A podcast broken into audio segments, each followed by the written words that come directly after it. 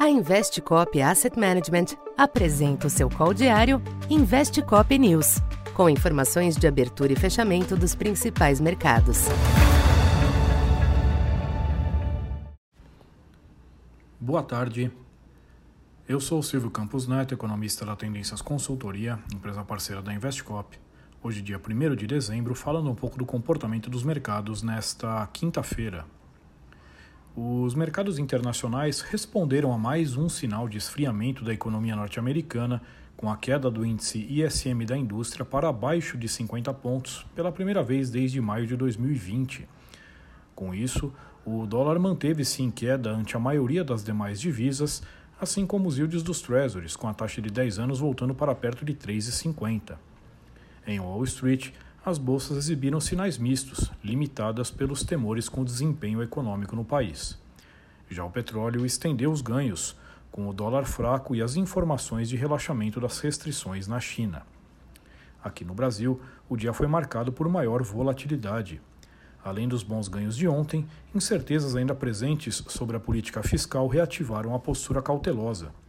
O câmbio oscilou entre altos e baixos, fechando praticamente estável em 5,19 já os DIs retomaram a tendência de alta, de olho também no julgamento do STF que permitiu a revisão das aposentadorias com base na contribuição de toda a vida.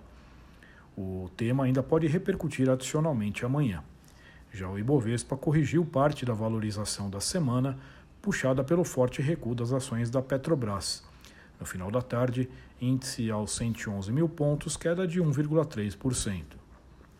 Para esta sexta, as atenções nos mercados globais estarão totalmente voltadas aos dados do mercado de trabalho norte-americano, que também devem demonstrar perda de ritmo.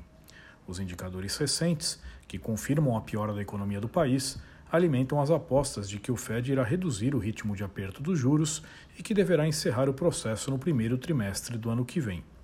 Se tal leitura segura o dólar e também os yields, não anima as bolsas lá fora.